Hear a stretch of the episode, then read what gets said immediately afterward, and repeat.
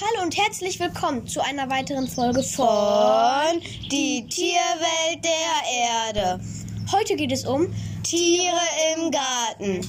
Ich bin Fritz Frager und neben mir sitzt Theo Schlau. Hallo. Sorry, dass wir so lange keine Folge gemacht haben. Wir waren anderweitig beschäftigt. Also, wir sind jetzt gerade im Garten. Und deshalb gibt es ein paar Hintergrundgeräusche. Dann können wir ja auch anfangen. Ähm, welche Tiere leben denn im Garten? Ganz viele Vogelarten, wie zum Beispiel Blaumeisen, Spatzen, ähm, ja, und noch ganz viele weitere. Es gibt auch noch Insektenarten, sehr viele von denen sich dann übrigens die Vögel ernähren. Ähm, da sind dann zum Beispiel Wespen oder Bienen, auch mal ein paar Hummeln oder Schmetterlinge. Marienkäfer kennt hier bestimmt jeder. Und ja.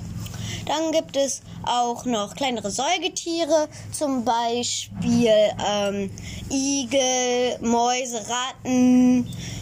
Ja, mir fallen gerade nicht mehr so viele ein. Hasen, Kaninchen. Genau. Und dann gibt es noch äh, ein paar Amphibien und Reptilien, wie zum Beispiel Blindschleichen, Eidechsen, Molche, manchmal Frösche oder Unken, auch mal eine Kröte, die hatte ich letztens im Keller.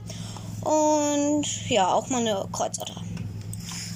Jetzt haben wir noch ein paar Tipps für einen artenreichen Garten. Kein Gift benutzen.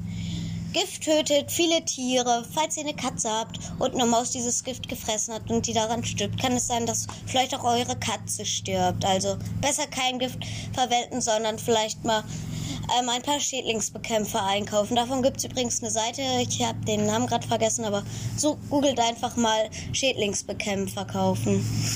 Ähm, ihr könnt auch Vogelhäuser bauen, ähm, wo sich die Vögel ähm, Nester reinbauen können, falls sie in natürlicher Umgebung keinen Platz finden.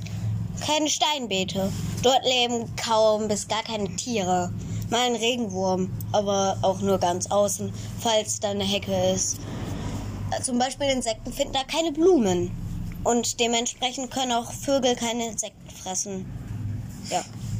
Ihr könnt auch ähm, Blumen einsehen, dann wird euer Garten ähm, bunter und es lockt Insekten an, die ähm, Blumen ja als Nahrung haben und euer Garten sieht dann auch schöner aus. Ja. Dann Insektenhotels bauen auf jeden Fall. Dort überwintern viele Insektenarten, wie zum Beispiel Marienkäfer, Bienen, Wespen, Hummeln oder auch mal ja, ein paar Hornissen. Ihr findet ähm, viele Anleitungen im Internet, wie man zum Beispiel Vogelhäuser oder Insektenhotels bauen kann. Findet ihr da ganz viele. Und dann machen wir jetzt weiter. Wie kann man ähm, denn sonst noch den Tieren helfen? Man kann Futterstationen für Vögel im Winter bauen.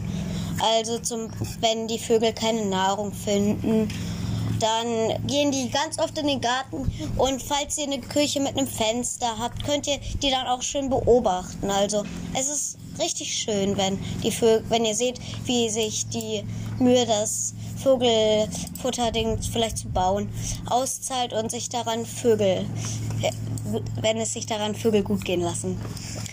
Ihr ähm, könnt auch das Laub liegen lassen, ähm, da es viele Insekten, ähm, da es vielen, viele Insekten Nahrung bietet. Ähm, und ja, das war's auch schon wieder mit der Folge. Seid auch das nächste Mal wieder mit dabei, wenn es heißt Die Tierwelt der Erde. Tschüss.